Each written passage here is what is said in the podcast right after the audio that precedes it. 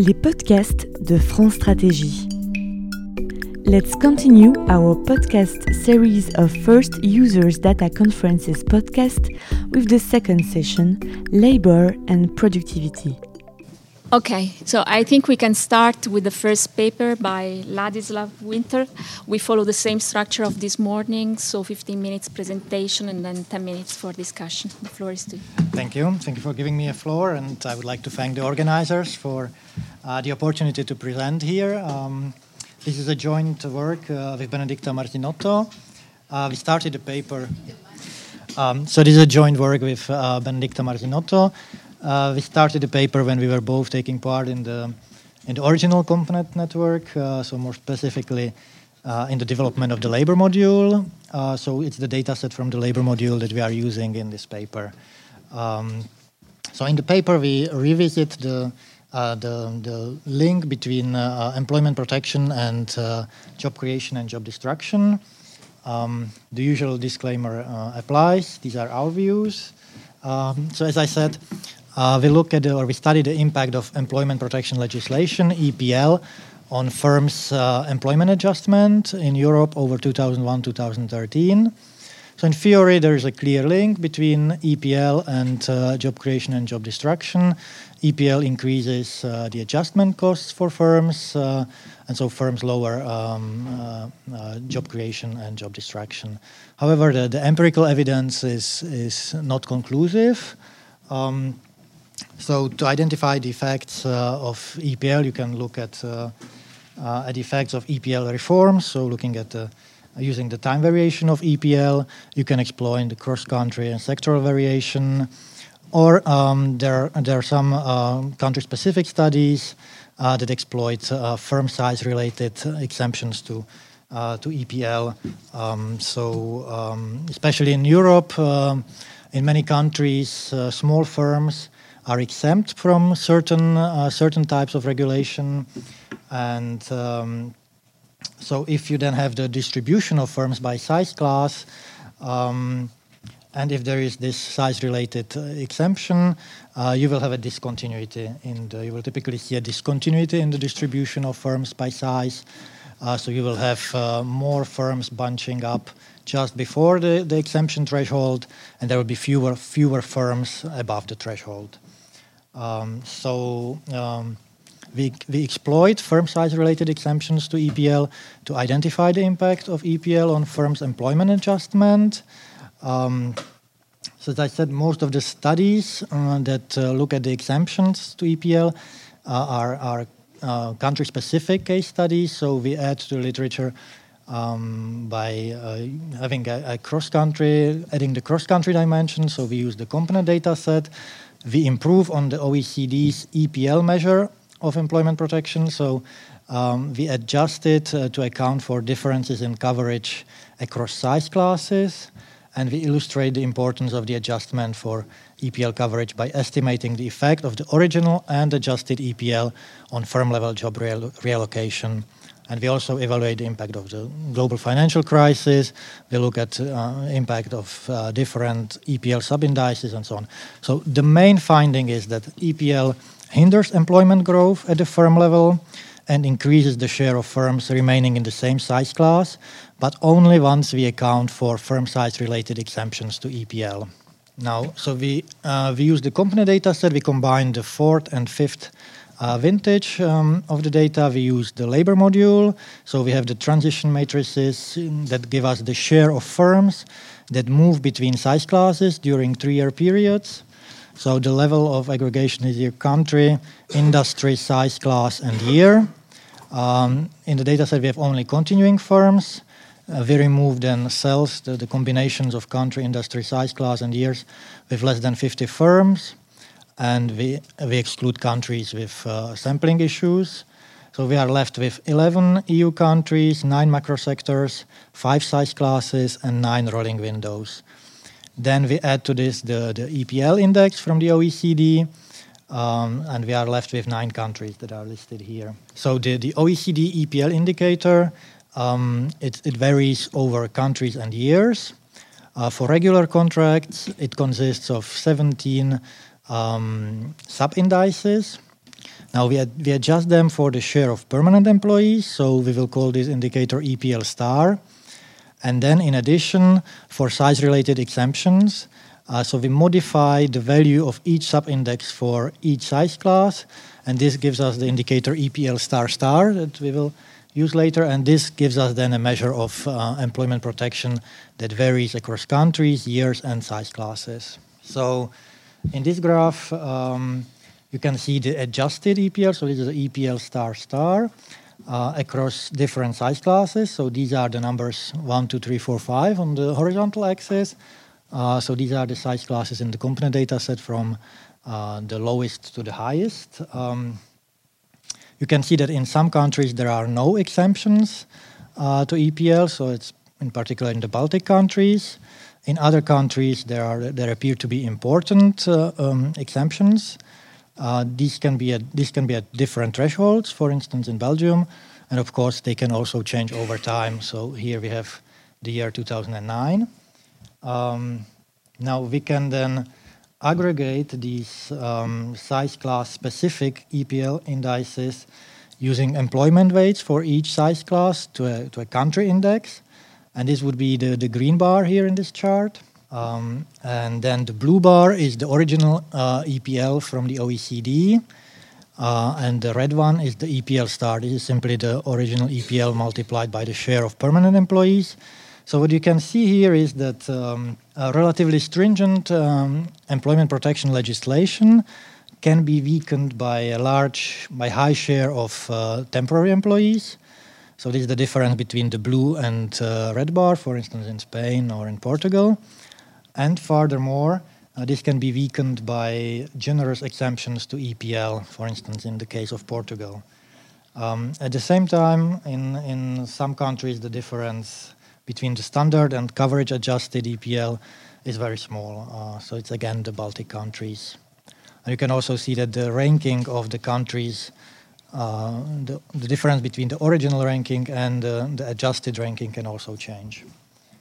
Uh, so the, the empirical strategy, um, so we try to assess the importance of size-related uh, EPL exemptions for the relationship between uh, employment protection legislation and firm employment dynamics. Uh, in, we have two different approaches. So first, we know that the most common threshold for EPL exemptions is 20 employees. So we test whether countries with these exemptions have a lower share of firms growing over the 20 employee threshold, all else equal. And then um, in the other approach, we, we generalize, we pull together all size classes and test whether different EPL indices, so that's the original one, the adjusted ones, have a significant impact on the share of firms from any size class that move to a higher size class, to a lower size class, or remain in the same size class over a three year period. Uh, so, the first approach, we call it threshold effect. So, the question is Is the share of firms growing over the 20 employee threshold lower in countries with EPL exemptions? uh, for firms with uh, less than 20 employees. So the question is basically if, um, in other words, uh, are firms, say with 18 employees, uh, discouraged from growing over the exemption threshold to avoid uh, a stronger regulation? Here, the dependent variable is the share of firms growing over the 20 employee threshold relative to the share growing over the 50 employee threshold in each country, industry, and year. So we use the relative share um, to eliminate the effects of country and sector and time specific factors uh, as long as they affect both the numerator and denominator in the same way. Uh, now, the key variable of interest on the right hand side is a dummy, uh, which is the, the, EPL 20, which is simply equal to 1 if the country has an, has an EPL exemption for firms with 10 to 19 employees in the year and we control them for country, sector, and time-specific uh, fixed effects. Um, here are the results. So you can see that the, the EPL dummy is negative and significant. Uh, this means that countries with EPL exemptions for firms with 10 to 19 employees have significantly lower relative share of firms growing over the 20 employee threshold.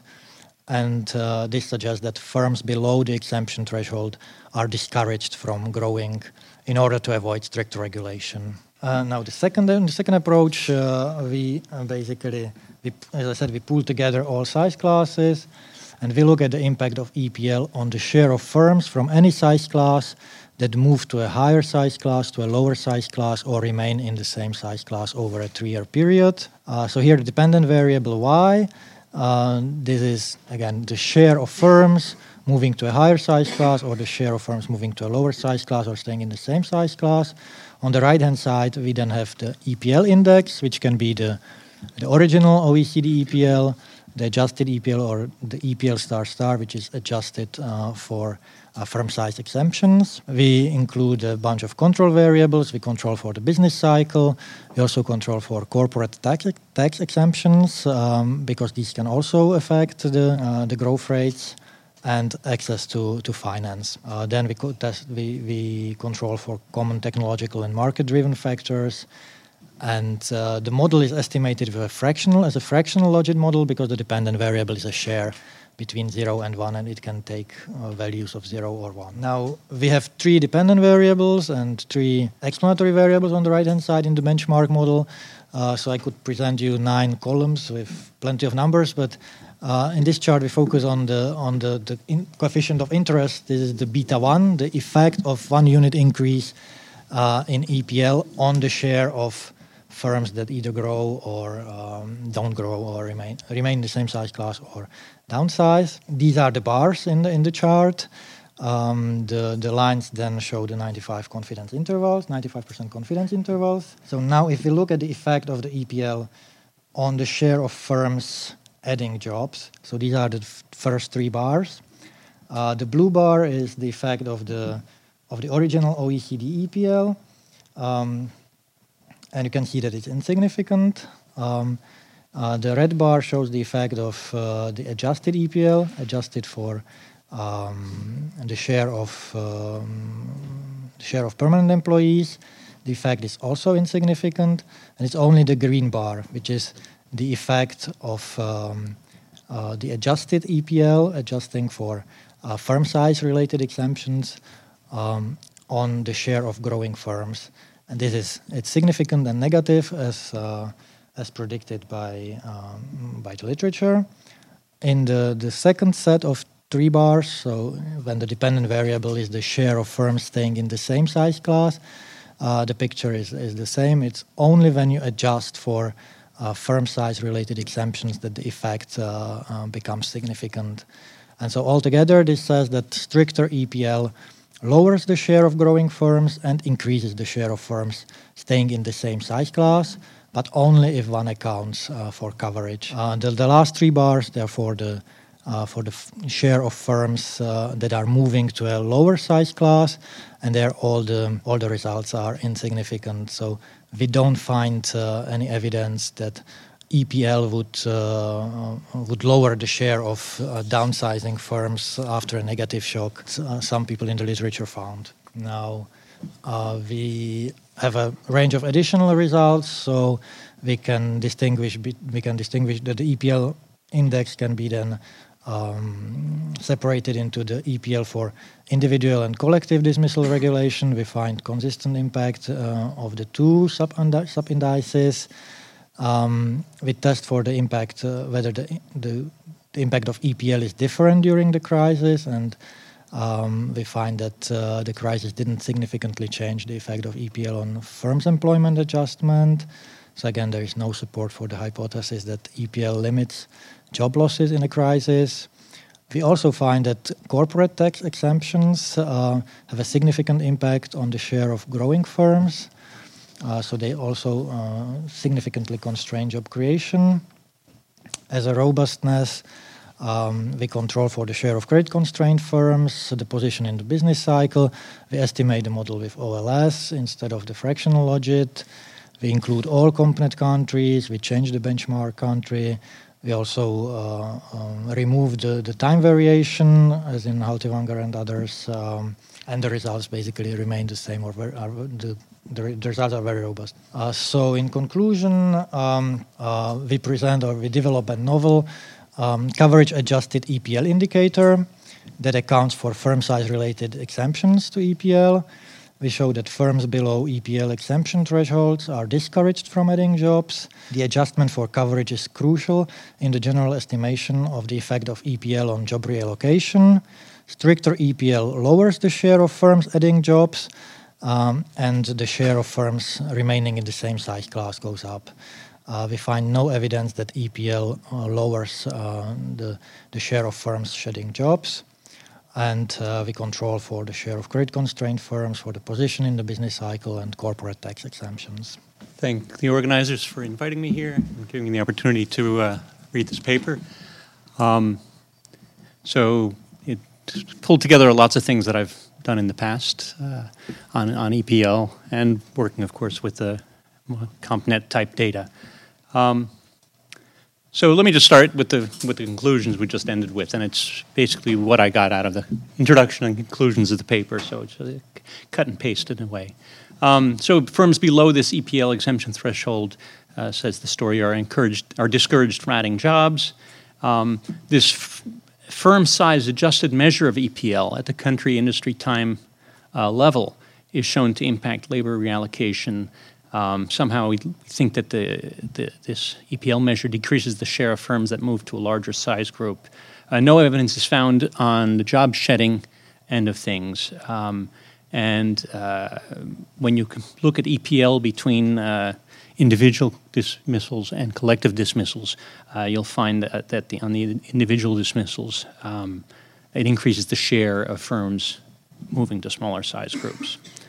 Um, so, so I like this paper because it's a, it's a good example of uh, what you can do if you spend a lot of time really understanding some feature of the economy that you'd like to evaluate, some policy type uh, area, and you go do the legwork that's needed to, to collect a good database on that feature, and then merge it with something that's no longer firm level but it's microaggregated firm level. So it has features of behavior at the firm level and outcomes of individual firms to a more macro category. If you collect these data and merge it in, you can get a lot of mileage out of this. So, so in general, when we think about how do you uh, evaluate policies, and I hear people in this building are very much involved in trying to evaluate uh, really probably structurally evaluate policies. Um, one of the problems within a country is that you've only got your own policy. So even with thousands and hundreds of thousands of individual data points, uh, policy evaluation is, is a you know, really you've got two data points. You've got before and after, and you've got 17 other covariates moving at the same time.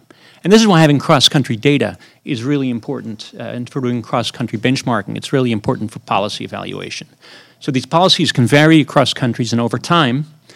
Um, they could also impact different agents in different ways. So you could look at the behavioral impact, but you can also track through what general equilibrium impacts are of the policies. And, and to get an answer, you really need you really need both.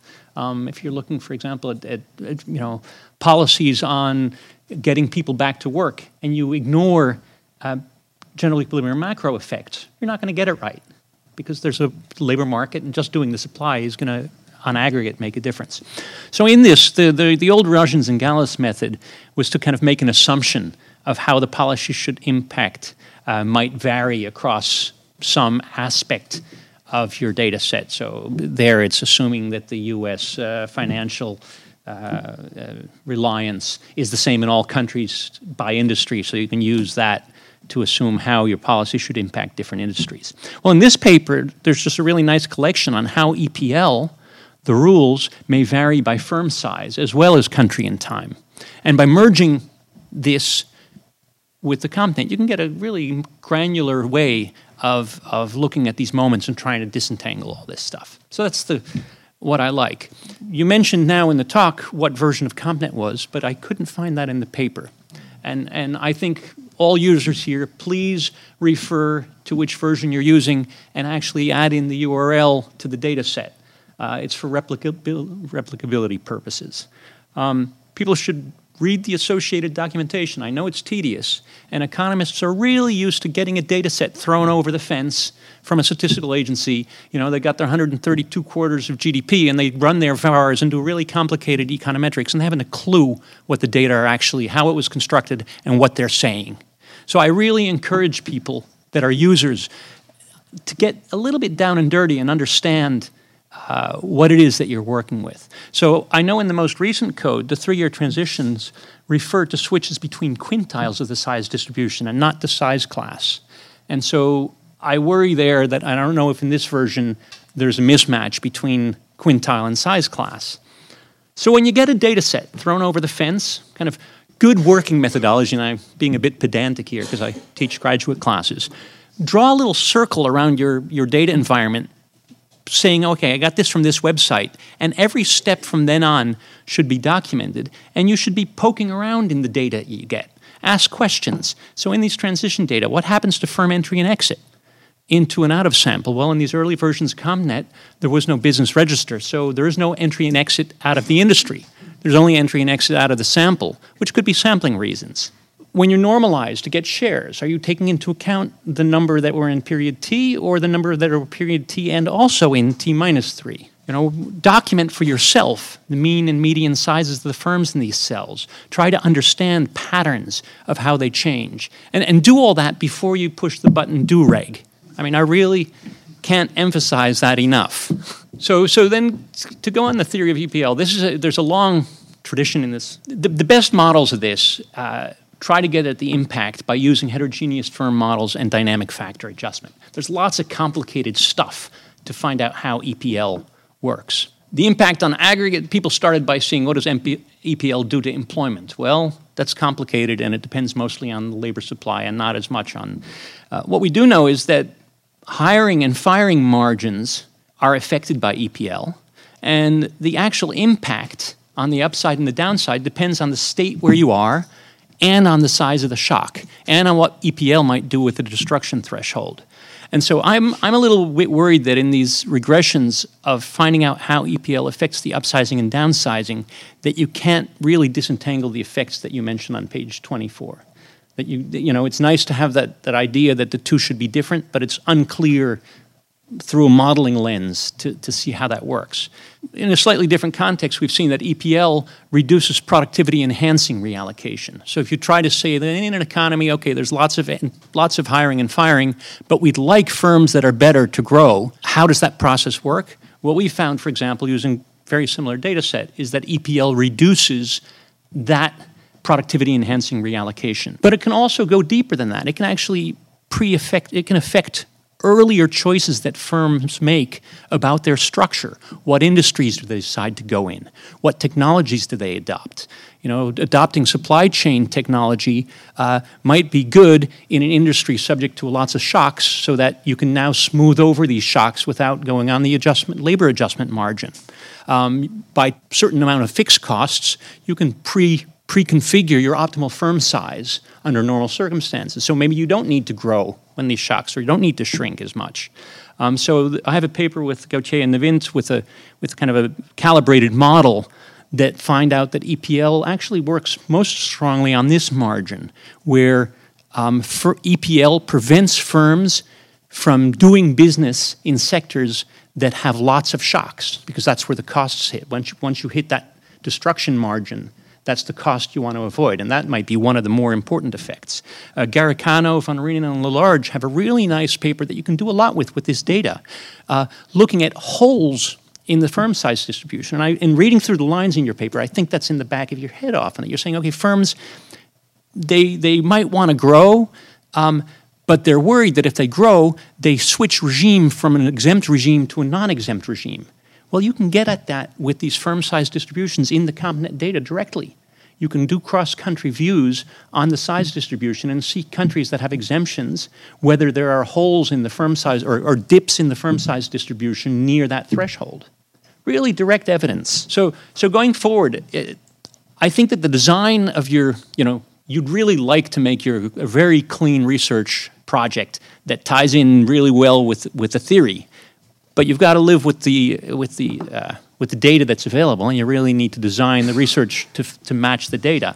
Going forward, we're going to loosen that constraint. So Filippo and I and others in this room are working on a EU microprod, an H2020 project, where we're going to try to build an infrastructure of the data providers similar to the ones now providing content, where a researcher can take a research design and run it or have it run in multiple countries. And once you have this, you've got a gold mine because then you've got your EPL data with country specific size thresholds that you can be used to define the proper transition categories in each country. You can customize the code to match where you see your thresholds are. So you can match country, industry year, and size class. Right now, you've created one country, industry year EPL indicator, but you can split that into th- three or four size classes and build that panel dimension into your micro moments data. So, so I think going forward, uh, this line of thinking is going to open up lots of possibilities for, for getting at policy evaluation. So this is uh, the presentation of a micro-based data set for collective bargaining productivity. I did like a merge of CompNet 6 vintage with some variables, uh, indicators created based on the WDN, the Wage Dynamics Network uh, uh, from ECB. And then we analyze this data on uh, for the effect of collective bargaining on firm performances in detail, specifically on firm productivity, TFP. So the outline of uh, my presentation will be just a bit of motivation, that a parenthesis on this uh, CompNet WDN dataset uh, that emerged, and then the research question and with related methodology and results about uh, collective bargaining effects on productivity, firm productivity. So everything starting from graphs like this one. This is taken from uh, Professor Visser 2016, who shows that uh, the dominant level of collective bargaining over time is decreasing so for dominant level, we mean that uh, the contracts of uh, workers, collective bargaining, are for two-thirds represented by a certain level um, bargaining. And as you can see from the blue line and the um, black line, it's always decreasing since more or less the 80s. But all these data sets and research are based on macro data sets, usually. There is still much, much space for micro-based cross-sectoral discussion and research. This is why we need CompNet with cross-sectoral uh, data on uh, firm productivity and WDN, which is based on firm-level data for uh, collective bargaining. So more specifically, I merged these two datasets similarly to what they did, uh, what Di Mauro did with uh, Maddalena Ronchi in 2017. WDN is uh, a data with many labor indicators, more specifically about collective bargainings. There is a first wave collecting uh, for every firms if there are firm level bargaining uh, agreements at, in the firm at the firm level or collective bargaining agreements at the outside the firm level, so the sectoral or national levels first wave for 2007 and third uh, wave for 2010-2013 for this period. I collected these two informations and merge with CompNet, who has indicators for productivity and other firm performances since the beginning of 2000 until recently 2015-16 for some countries. The final dataset is a panel, uh, a panel data for four microsectors, manufacturing, construction, trade and services, three employment size, uh, we skipped uh, firms with less than 20 employees because, as uh, uh Ladislav said before, there is a different uh, institutional framework for these smaller uh, firms. So we didn't. We wanted to focus on more homogeneous firms in terms of labor framework institutions. And the period is 2004-2015. I kept all the indicators of CompNet and I added these shares of collective agreements. So to explain, in WDN, every firm is asked if they apply firm level contracts, collective contracts, or if they apply outside firm level contracts. So for firms who apply only firm level contracts, we have a decentralized bargaining. For firms who apply only outside uh, contracts, we have centralized bargaining. For firms who apply both of them, there is like a multi-level collective bargaining structure. And then we take the percentage for every sector of these firms. And so we create these shares of collective agreements. For every sector, we see now now I will show some graphs in the style of the cross-country report of CompNet, uh, as I did uh, as a trainee in CompNet. And this is, for example, uh, um, this is done to validate this data, because as you saw at the beginning, the macro level data, there is a decreasing trend, a decentralization trend in collective bargaining. And even here, you see that on the top left, there is mostly decentralization because the change in centralized bargaining is decreasing. It means, uh, with respect to the previous wave of um, WDN, now there are much less uh, uh, sectors with firms who are taking uh, collective bargaining at the centralized level. The percentages are decreasing a lot. And the same if you split the sample uh, about uh, macro sectors. Instead, below is the decentralized bargaining, who see is increasing in most of the countries and macro sectors. Here a bit of granularity. We split it non-CES countries, which are mostly Italy, Germany, France, and uh, Netherlands in our data, and CE countries, the, the Central and Eastern European countries. Here emerged the first fundamental difference, which is in the CE countries, most of the bargaining is done, the decentralized bargaining is mostly done at the firm level, and there is not so much difference between the first wave and the third wave of WDN. Instead, in the non-CE countries, there is a, a, significant increase in decentralization, but done at the multi-level level, it, which means that still firms in the Western European countries are keeping a structure of centralization negotiation, which are derogated or uh, completed by firm level agreements. So the decentralization in these non-CE countries is not still a pure firm level decentralization bargaining, but still it has this multi-level uh, structure. Entering a bit more uh, in the topic of the um, research, we want to connect this collective bargaining with total factor productivity of firms. And here we see in figure four a correlation between TFP and on the left centralized uh, shares of uh, collective bargaining, and on the right, uh, firm level and multi-level collective bargaining. So as you can see, centralized levels, both in the first wave and in the third uh, wave of WDN, are negatively correlated with the TFP at the sectoral level, here we are talking about.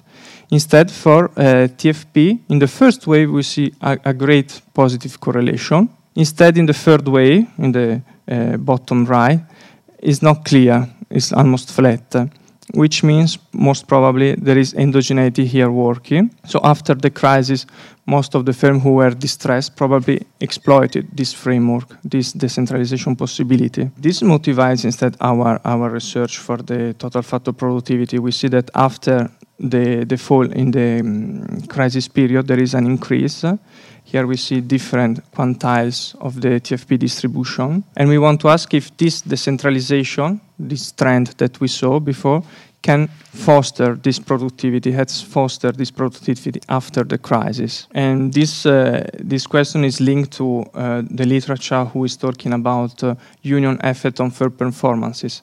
Actually, most of the literature is still uh, focused on union effects, and there is few literature, short literature about the decentralization effect on firm performances. One important is Andreasso in 2014, who shows that decentralization can increase cost competitiveness of firms, and this is a result we will talk about in a moment again. So our methodology is the following. We take TFP at the sectoral country level for every year and size, and we regress it on our multi-level shares of bargaining and firm level of uh, shares of bargaining.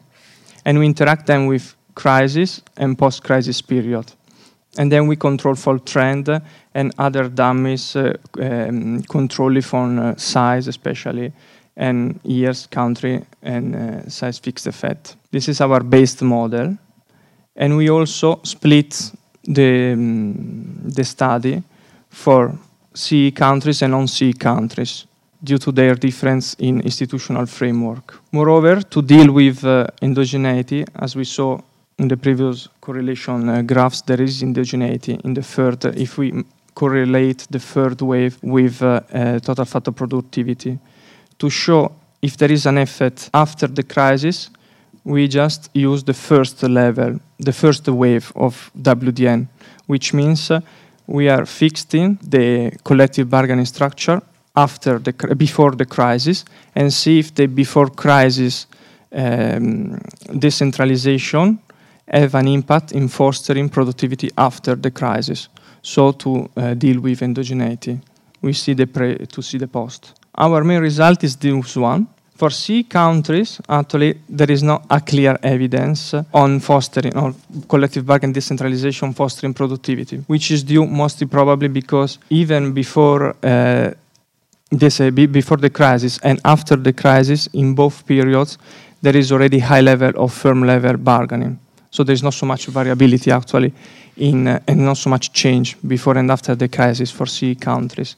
But the, for non-C countries, actually, there was a trend in decentralization, a very huge trend, and this foster actually, as we can see here, productivity after the crisis. Our most important coefficient of interest is the multi-level bargaining, which is the decentralized level in Western countries, interactive with post-crisis is significantly positive. There is also already, before the crisis, an effect of multi-level bargaining on productivity, but here it could be still there could be still uh, endogeneity, but the effect is strong and long during the period after the crisis. So this is still, we cannot probably still uh, on the, is not a causal effect still, we have to work about this, but there is this effect which is quite strong and it's robust. I don't show other the robust as stable, but it's robust if we uh, think about other, if we measure TFP in other ways. I used other different measures of TFP using component data, and still the result remains. I also add some controls, investment, size, labor, um, and, remain, and this, this result is strong, remains always. The point is, the point is uh, to interpret this. So future research should understand why decentralization foster productivity, which is still debatable. One example, I want to leave you with this table. This table is a possible interpretation of why collective bargaining can foster productivity. And we saw to do this, we regress unit labor cost which is a measure of cost competitiveness of firm, on the same model, with the same model as I showed before, on, again, multi-level bargaining and firm-level bargaining. And we see that multi-level during the crisis and again also after the crisis still decrease, maybe little but significantly decrease the cost level for firms which is probably a good channel and one of the most probably channel for which firms can be more competitive and then increase their productivity after the crisis. Also, firm level bargaining decreased a bit during the crisis, but the effect is not strong and not durable. It's not uh, lasting. So, in conclusion, to sum up, this uh, dataset is a cross-sectional micro-based data for detect uh, for studying collective bargaining and its effect on firms from firms' performances. We saw, as an example, on firm productivity. Two main results we show one is that Western countries, non-C countries, decentralized, there is a trend on them, but still on the frame of, of multi-level bargaining. And this decentralization has a positive significant effect on productivity of firms after the crisis, which is not the case for firms in the C countries. One possible interpretation is this increasing competitiveness from firms that uh, is also coherent with Andreasson 2014 and other literature um, in the other authors in the literature. Thank you. Okay, so uh, first of all, thanks very much for having me here today.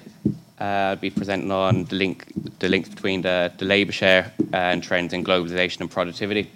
Uh, it's work carried out by myself, uh, Luke Rehill in the Ministry of Finance, and Martina Lawless in the Economic and Social Research Institute in Ireland.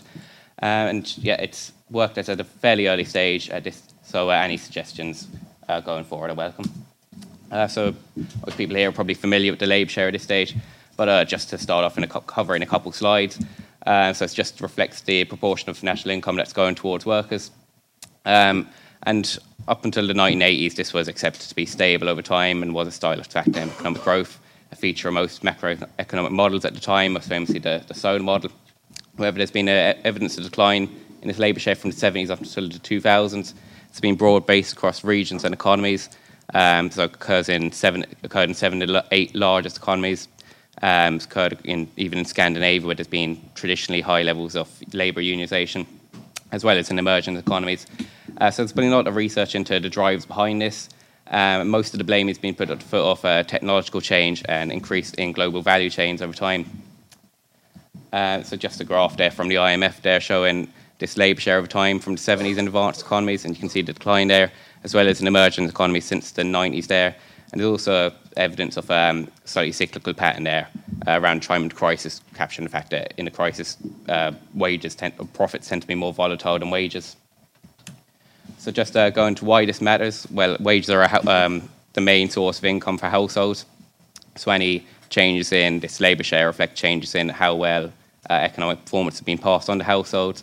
Uh, if this is declining over time, it's just that benefits from productivity or globalisation aren't being passed on to households. And if there's a decline in labour share, then that suggests that there's an increase in the capital share. And this has uh, repercussions in terms of inequality, given that capital tends to be concentrated on these upper ends of the income distribution.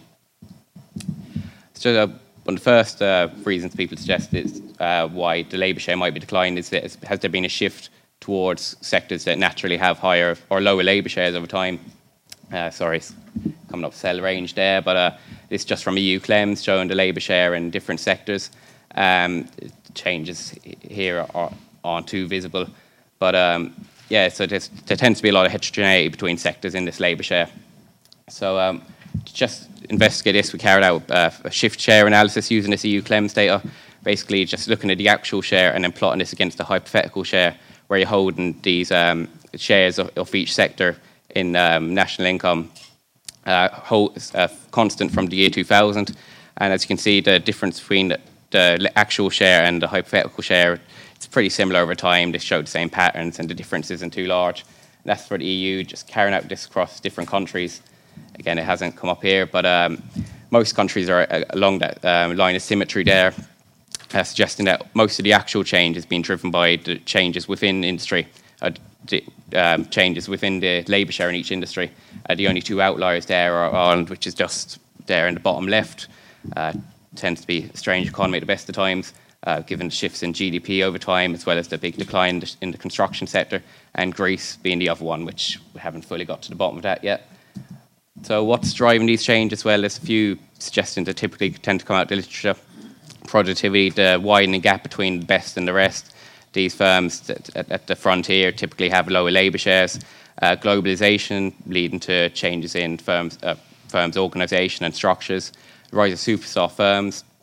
Um, these again, again uh, with the uh, allocation moving towards these small uh, firms with smaller labour shares uh, declining cost of capital leading to substitution away from labour towards capital, as well as changes in institutional settings over time.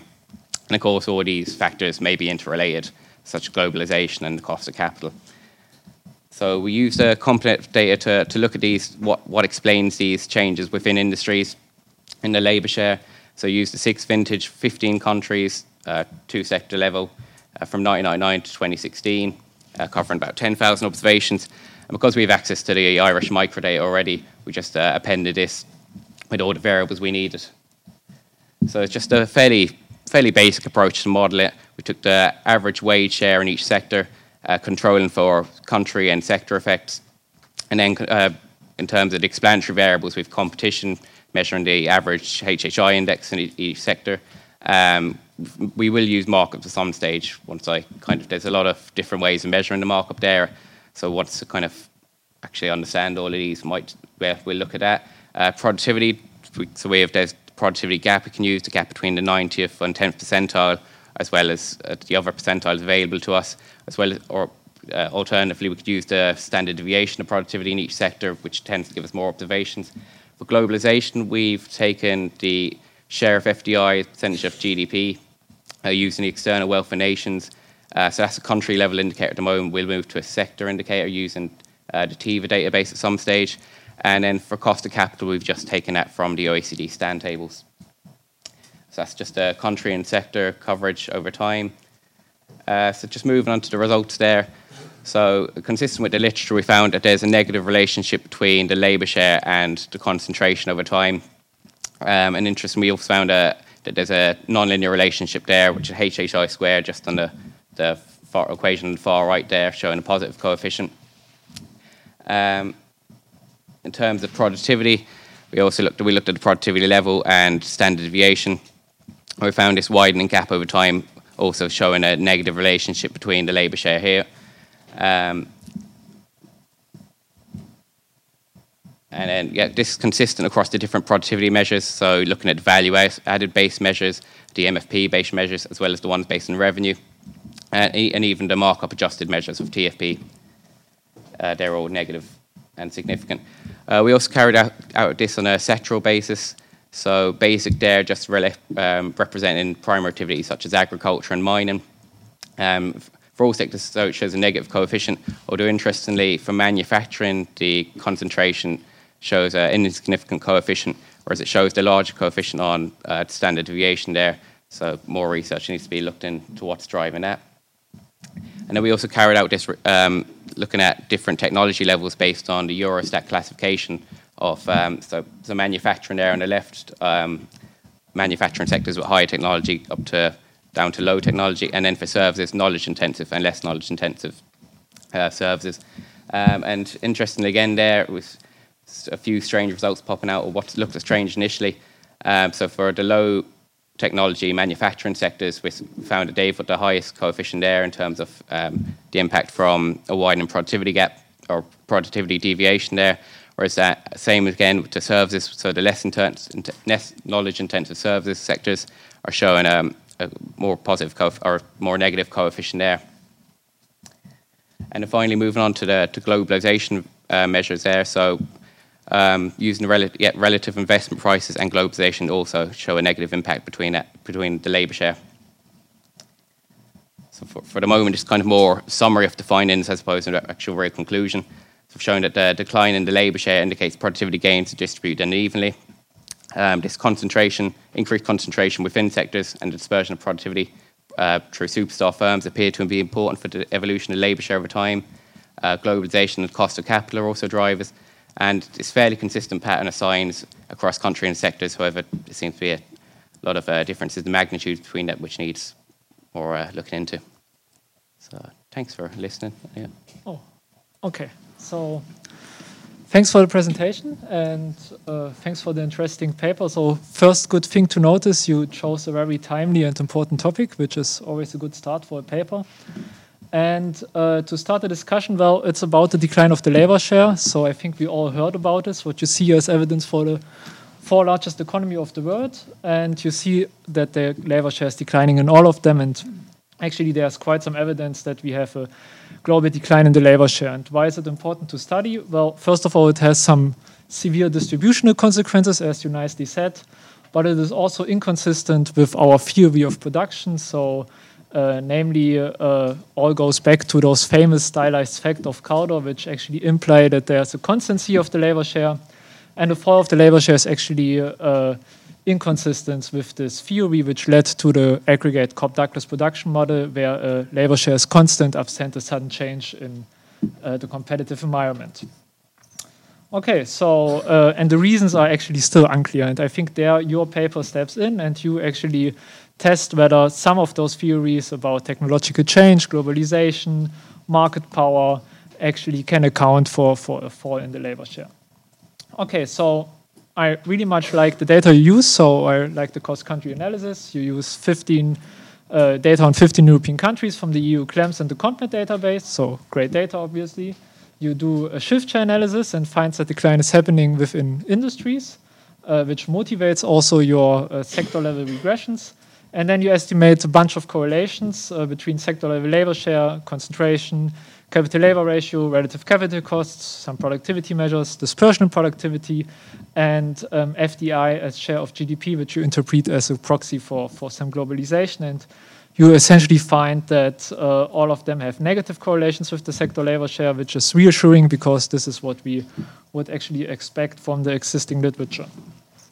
Okay, so for the discussion, I will start with some basic suggestions and then I will uh, present some general discussion on impact channels on the labor share, which I think may help you to motivate why you, why you do some of those things and to clarify the mechanisms you have in mind, which I think would be an important step for evolving the paper further.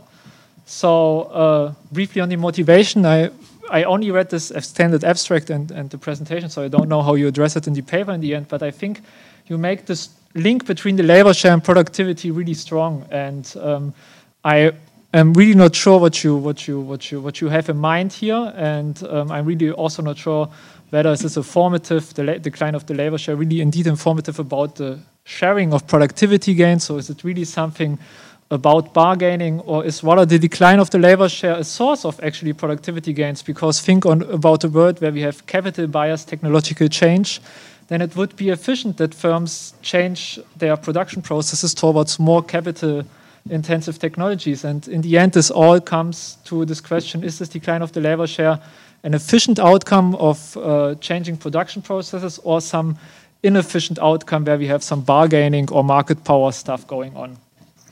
I think in your motivation, you can also highlight that it is important to study the labor share movement due to this theory of production inconsistency with the Kaldor-stylized fact. So again, it is inconsistent with this uh, Cobb-Douglas production function, which implies a constancy of the labor share, uh, at least if there's no extreme change in the competitive environment, which might one explanation, of course.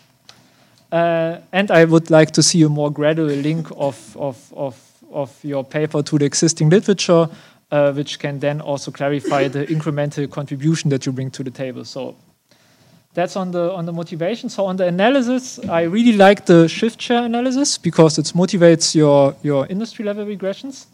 But then in your industry level regressions, you use the mean of the labor shares as independent variable. And in the end, this is not the same as the aggregate labor share in an industry. So in fact, there's a large discussion on whether the uh, decline of the labor share is driven by between firm or within firm uh, channels. And uh, usually the literature finds quite some importance for the uh, between firm channel as well.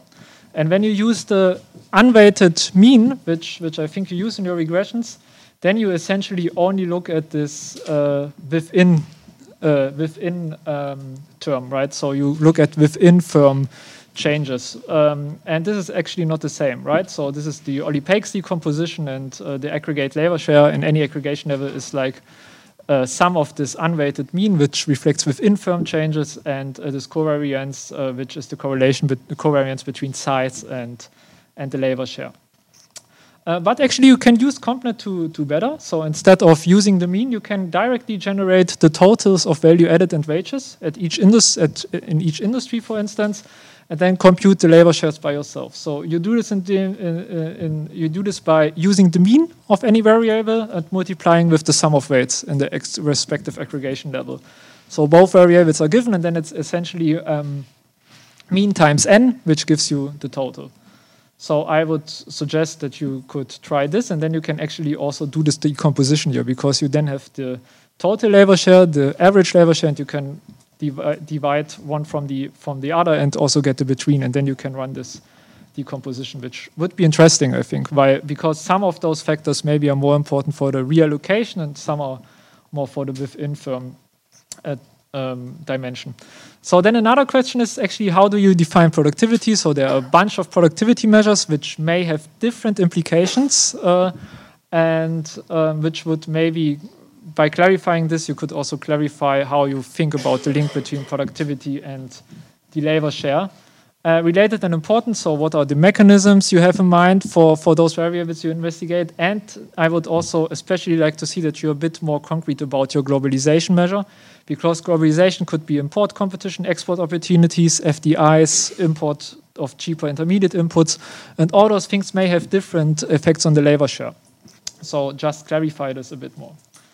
Okay, so now to, to maybe understand those mechanisms or channels through which things can impact on the labor share a bit better, it would be maybe good to refer some to some existing frameworks that, that give you that can you guide there so you can put your variables to some specific channels.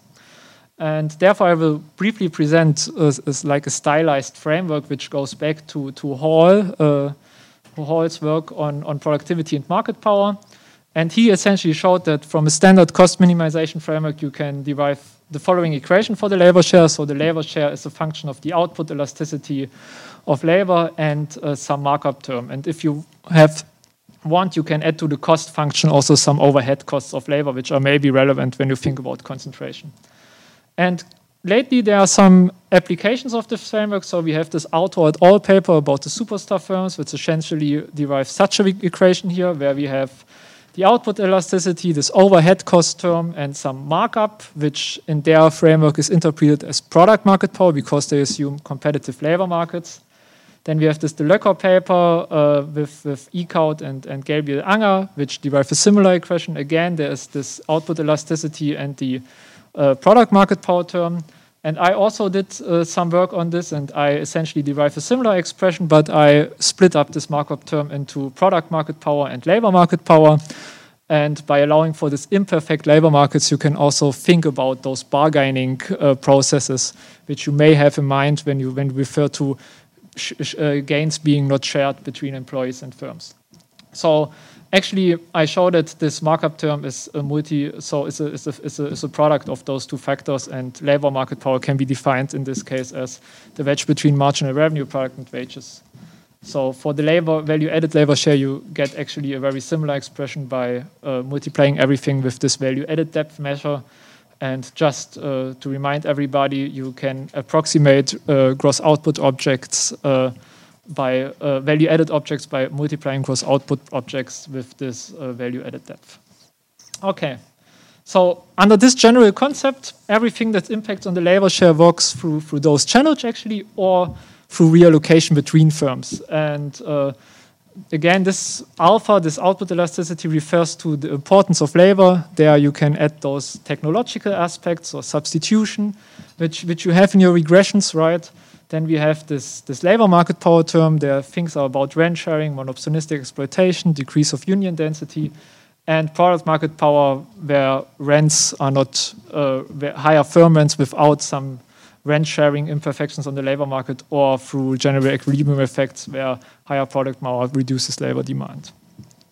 So, in the end, the question is where do you put your explanatory variables? And I think you can actually use such, such a stylized thinking to, to clarify the mechanisms. Uh, uh, which which which I think would would evaluate uh, like the clearness and the contribution of the paper. But overall, I really much like your work, and I think it fits well into this uh, large discussion on potential causes of the labor share. Okay, so the references and thanks. Okay, so uh, first of all, thanks very much for having me here today. Uh, I'll be presenting on the link the links between the, the labour share and trends in globalisation and productivity. Uh, it's work carried out by myself, uh, Luke Rehill in the Ministry of Finance, and Martina Lawless in the Economic and Social Research Institute in Ireland. Uh, and yeah, it's work that's at a fairly early stage at this, so uh, any suggestions uh, going forward are welcome. Uh, so most people here are probably familiar with the labour share at this stage, but just to start off in a co- cover in a couple slides. So it just reflects the proportion of national income that's going towards workers. And up until the 1980s, this was accepted to be stable over time and was a style of in economic growth a feature of most macroeconomic models at the time, most famously the, the Solow model. However, there's been a, evidence of decline in this labour share from the 70s up until the 2000s. It's been broad based across regions and economies. So it occurs in seven, occurred in seven to eight largest economies, occurred in, even in Scandinavia, where there's been traditionally high levels of labour unionisation, as well as in emerging economies. Uh, so there's been a lot of research into the drives behind this. Um, most of the blame is being put at the foot of uh, technological change and increase in global value chains over time. So just a graph there from the IMF there showing this labour share over time from the 70s in advanced economies, and you can see the decline there, as well as in emerging economies since the 90s there. And there's also evidence of um, slightly cyclical pattern there uh, around time and crisis, capturing the fact that in a crisis, uh, wages tend, profits tend to be more volatile than wages. So just uh, going to why this matters. Well, wages are a, um, the main source of income for households. So any changes in this labour share reflect changes in how well uh, economic performance has been passed on to households. This is declining over time. It's just that benefits from productivity or globalisation aren't being passed on to households. And if there's a decline in labour share, then that suggests that there's an increase in the capital share. And this has uh, repercussions in terms of inequality, given that capital tends to be concentrated on these upper ends of the income distribution. So uh, one of the first uh, reasons people suggest is uh, why the labour share might be declining is that has there been a shift towards sectors that naturally have higher or lower labour shares over time. Uh, sorry, coming up cell range there, but uh, this just from EU KLEMS showing the labour share in different sectors. Changes here are, aren't too visible, but um, yeah, so there tends to be a lot of heterogeneity between sectors in this labour share. So um, to just investigate this, we carried out uh, a shift share analysis using this EU KLEMS data, basically just looking at the actual share and then plotting this against the hypothetical share, where you're holding these um, shares of, of, each sector in um, national income hold, uh, constant from the year 2000. And as you can see, the difference between the, the actual share and the hypothetical share, it's pretty similar over time. They show the same patterns and the difference isn't too large. And that's for the EU, just carrying out this across different countries. Again, it hasn't come up here, but um, most countries are uh, along that um, line of symmetry there, uh, suggesting that most of the actual change is being driven by the changes within industry, uh, um, changes within the labour share in each industry. Uh, the only two outliers there are Ireland, which is just there in the bottom left, tends to be a strange economy at the best of times, uh, given shifts in GDP over time, as well as the big decline in the construction sector, and Greece being the other one, which we haven't fully got to the bottom of that yet. So, what's driving these changes? Well, there's a few suggestions that typically tend to come out of the literature. Productivity, the widening gap between the best and the rest. These firms at, at the frontier typically have lower labour shares. Uh, globalization leading to changes in firms, uh, firms' organisation and structures. rise of superstar firms. These again, again uh, with the allocation moving towards these small uh, firms with smaller labour shares uh, declining cost of capital leading to substitution away from labour towards capital, as well as changes in institutional settings over time. And of course, all these factors may be interrelated, such as globalisation and the cost of capital. So we use the CompNet data to, to look at these, what, what explains these changes within industries in the labour share. So use the six vintage, 15 countries, uh, two sector level, uh, from 1999 to 2016, uh, covering about 10,000 observations. And because we have access to the Irish microdata already, we just uh, appended this with all the variables we needed. So it's just a fairly fairly basic approach to model it. We took the average wage share in each sector, uh, controlling for country and sector effects. In terms of the explanatory variables, have competition, measuring the average HHI index in each sector. We will use markup at some stage once I kind of, there's a lot of different ways of measuring the markup there.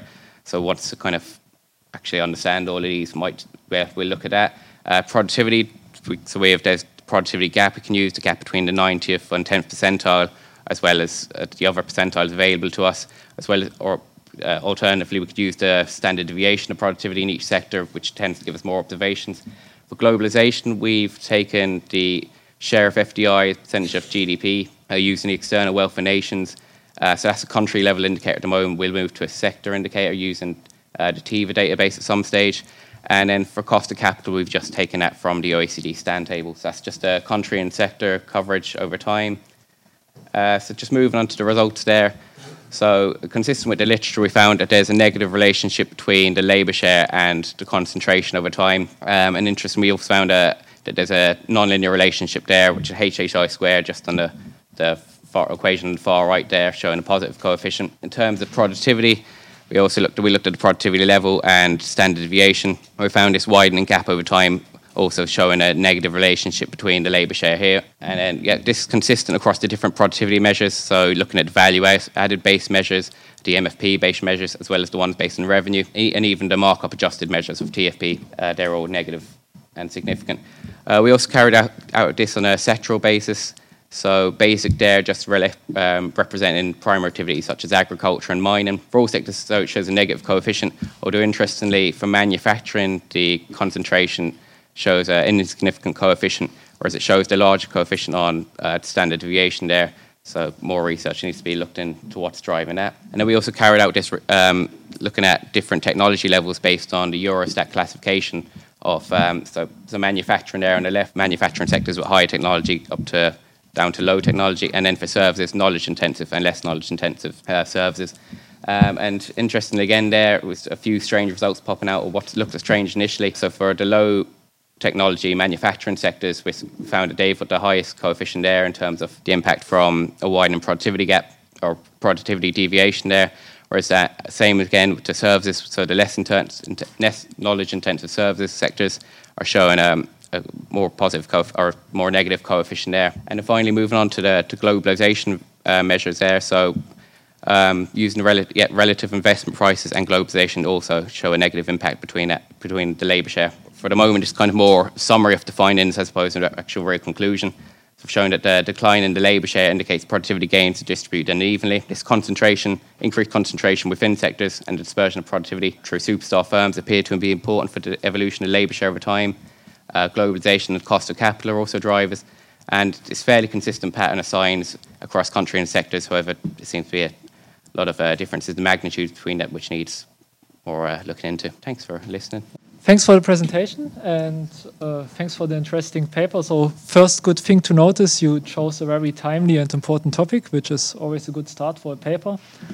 And uh, to start the discussion, well, it's about the decline of the labor share. So, I think we all heard about this. What you see as evidence for the four largest economy of the world, and you see that the labor share is declining in all of them. And actually, there's quite some evidence that we have a global decline in the labor share. And why is it important to study? Well, first of all, it has some severe distributional consequences, as you nicely said, but it is also inconsistent with our theory of production. So, uh, namely, uh, all goes back to those famous stylized facts of Kaldor, which actually imply that there's a constancy of the labor share, and the fall of the labor share is actually uh, inconsistent with this theory, which led to the aggregate Cobb-Douglas production model, where uh, labor share is constant absent a sudden change in uh, the competitive environment.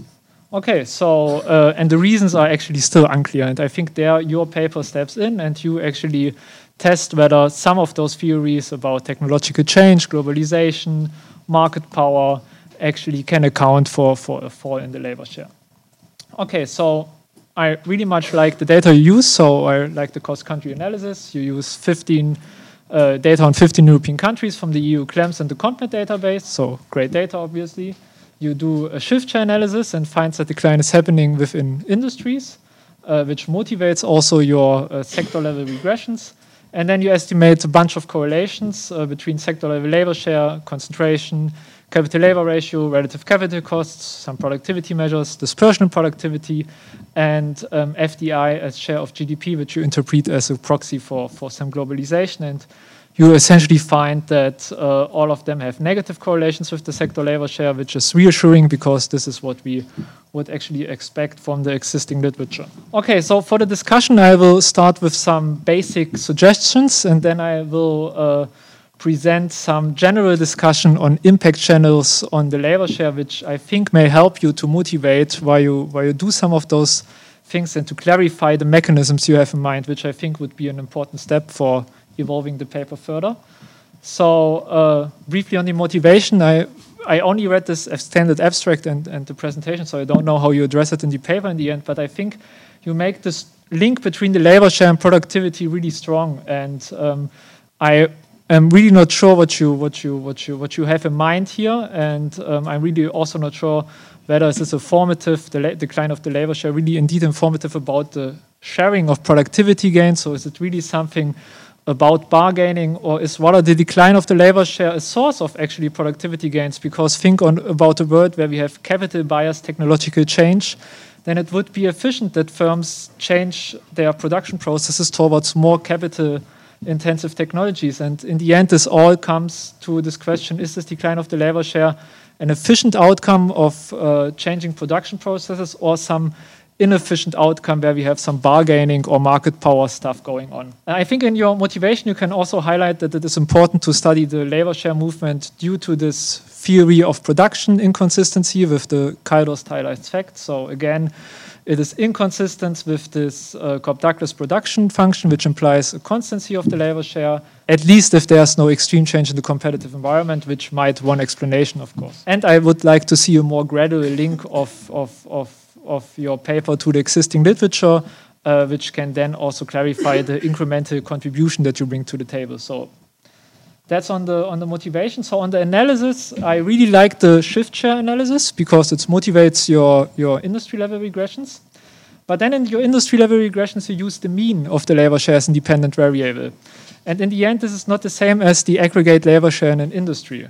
So in fact, there's a large discussion on whether the uh, decline of the labor share is driven by between firm or within firm uh, channels. And uh, usually the literature finds quite some importance for the uh, between firm channel as well.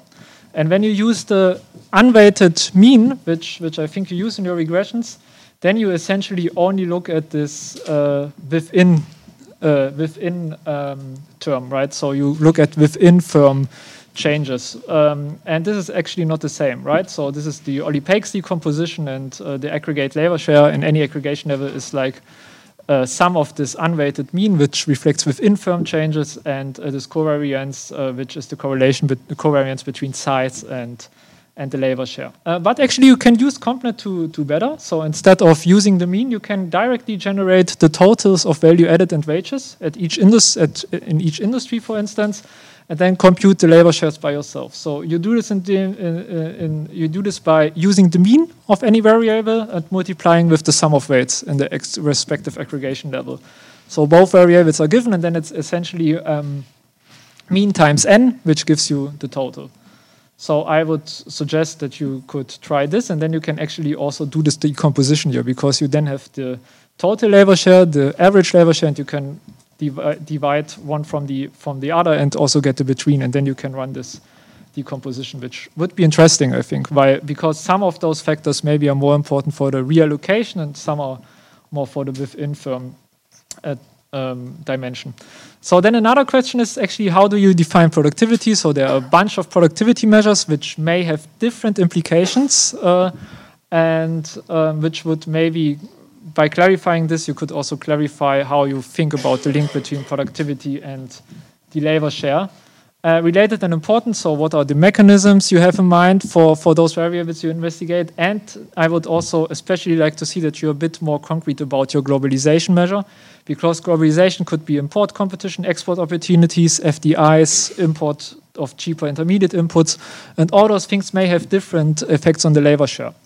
So just clarify this a bit more.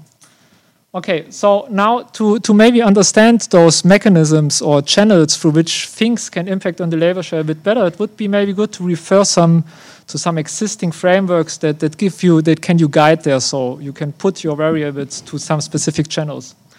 And therefore I will briefly present as, like a stylized framework which goes back to, to Hall, uh, Hall's work on, on productivity and market power.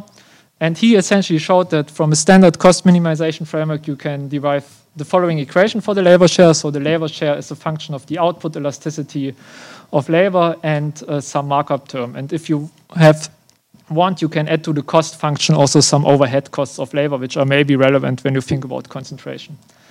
And lately, there are some applications of this framework. So we have this Autor et al. paper about the superstar firms, which essentially derives such an equation here, where we have the output elasticity, this overhead cost term, and some markup, which in their framework is interpreted as product market power because they assume competitive labor markets.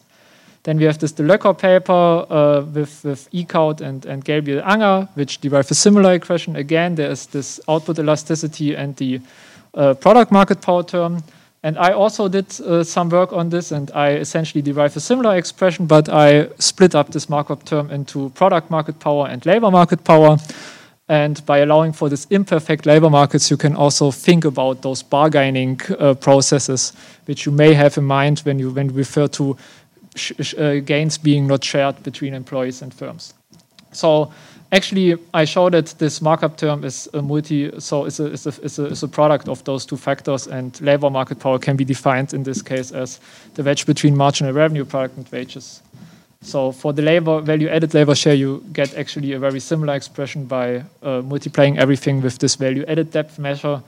And just uh, to remind everybody, you can approximate uh, gross output objects uh, by uh, value added objects by multiplying gross output objects with this uh, value added depth. So under this general concept, everything that impacts on the labor share works through through those channels actually or through reallocation between firms. And uh, again, this alpha, this output elasticity refers to the importance of labor. There you can add those technological aspects or substitution, which, which you have in your regressions, right? Then we have this, this labor market power term. There things are about rent sharing, monopolistic exploitation, decrease of union density, and product market power where rents are not uh, higher firm rents without some rent sharing imperfections on the labor market or through general equilibrium effects where higher product power reduces labor demand. So in the end, the question is where do you put your explanatory variables? And I think you can actually use such, such a stylized thinking to, to clarify the mechanisms uh, uh, which which which I think would would evaluate uh, like the clearness and the contribution of the paper. But overall, I really much like your work, and I think it fits well into this uh, large discussion on potential causes of the labor share. Okay, so the references and thanks. Thank you for your listening. We look forward to seeing you soon. You could find all of our podcasts on our website stratégie.gouv.fr.